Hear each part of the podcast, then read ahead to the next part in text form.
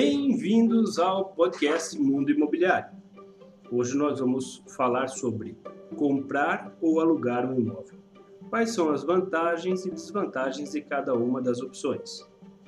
Vamos começar falando pelo aluguel. O aluguel ele tem vantagens e desvantagens. Uma vantagem é para quem precisa alugar um imóvel, pois não mora na mesma cidade por mais de dois ou três anos. Existem muitos casos de gerentes de banco, diretores de empresas de multinacionais que são transferidos sempre com uma periodicidade aí de dois ou três anos. Então, sempre o aluguel vai ser uma boa opção para este usuário. Ele não vai empatar dinheiro comprando um imóvel numa cidade que ele não vai ficar morando a longo prazo. Esse é um dos pontos. Outro ponto é que você tem a opção de, se você não gostou do bairro, você acaba mudando, ou se você não gostou da casa e percebeu que ela tem problemas estruturais, você acaba mudando. Então você tem a flexibilidade de mudar de bairro ou de casa a qualquer momento dentro do, do prazo contratual. Porém, uma das grandes desvantagens do aluguel é quanto ao valor do reajuste. Se você pensar a longo prazo, o seu aluguel vai estar sempre corrigido por IGPM ou qualquer outro índice, ano a ano. Então, a cada ano que você paga de aluguel, você vai estar sempre tendo um reajuste no valor. E se você precisar mudar de imóvel, às vezes você nem consegue alugar mais um imóvel no valor do que você está pagando hoje. Então essa é uma das grandes desvantagens do aluguel, que se você colocar a longo prazo, você vai ver que você está é, investindo um valor em moradia que sempre está sendo inflacionado pelos índices de inflação ou IGPM. E também você tem a desvantagem de o proprietário, ao final do contrato, ou até mesmo no meio do contrato, pedir o imóvel para morar. Então você vai estar sempre com a insegurança de estar mudando de cidade ou de casa a cada tempo, porque o proprietário pediu o imóvel ou ao final do contrato ele pediu um reajuste muito além do que é o necessário. Então, essas são algumas vantagens e desvantagens de alugar um imóvel.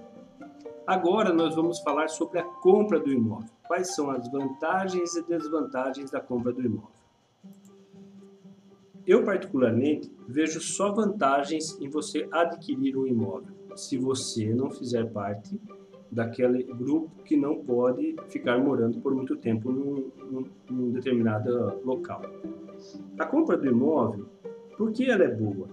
Primeiro, vamos falar de valor, como a gente falou do aluguel. Diferente do aluguel, quando você compra um imóvel, claro, você vai ter um investimento um pouco maior no início, o valor de entrada e tudo mais. Porém, você pode utilizar o FGTS para dar como entrada, você pode às vezes utilizar um automóvel, para dar de entrada e completar esse valor para você poder alugar.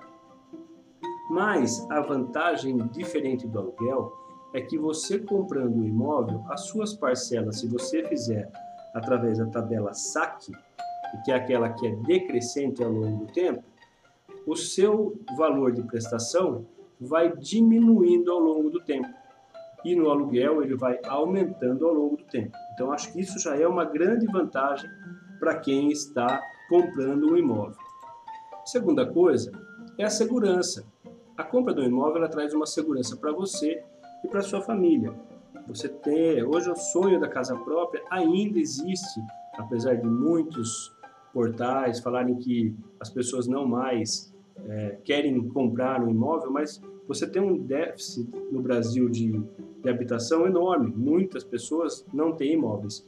Então, a, a, segurança de você colocar a sua família no imóvel que é seu, também eu acho que é uma grande vantagem. Isso traz uma segurança. E se você vier a faltar nesse período que você financiou o imóvel, o seguro de vida que todos os financiamentos estão embutidos vão quitar esse imóvel e a sua família passa a ter um imóvel quitado. Nós estamos vivendo numa pandemia e hoje é uma grande preocupação para todos. Uma outra grande vantagem no financiamento é a média hoje que você tem no mercado imobiliário de prazo de quitação de imóvel, de imóveis financiados em 30 anos, a média está sendo de quitação de 15 anos. E por que isso? Porque você que é funcionário, você a cada dois anos tem a possibilidade de fazer amortização pelo FGTS, que hoje não rende nada, então não compensa deixar aplicado no FGTS. Você a cada dois anos amortiza a sua parcela ou o seu prazo, você pode escolher. Eu quero baixar a prestação ou eu quero diminuir o prazo de financiamento. Eu sempre aconselho a diminuir o valor da prestação, para você ir pagando menos por mês.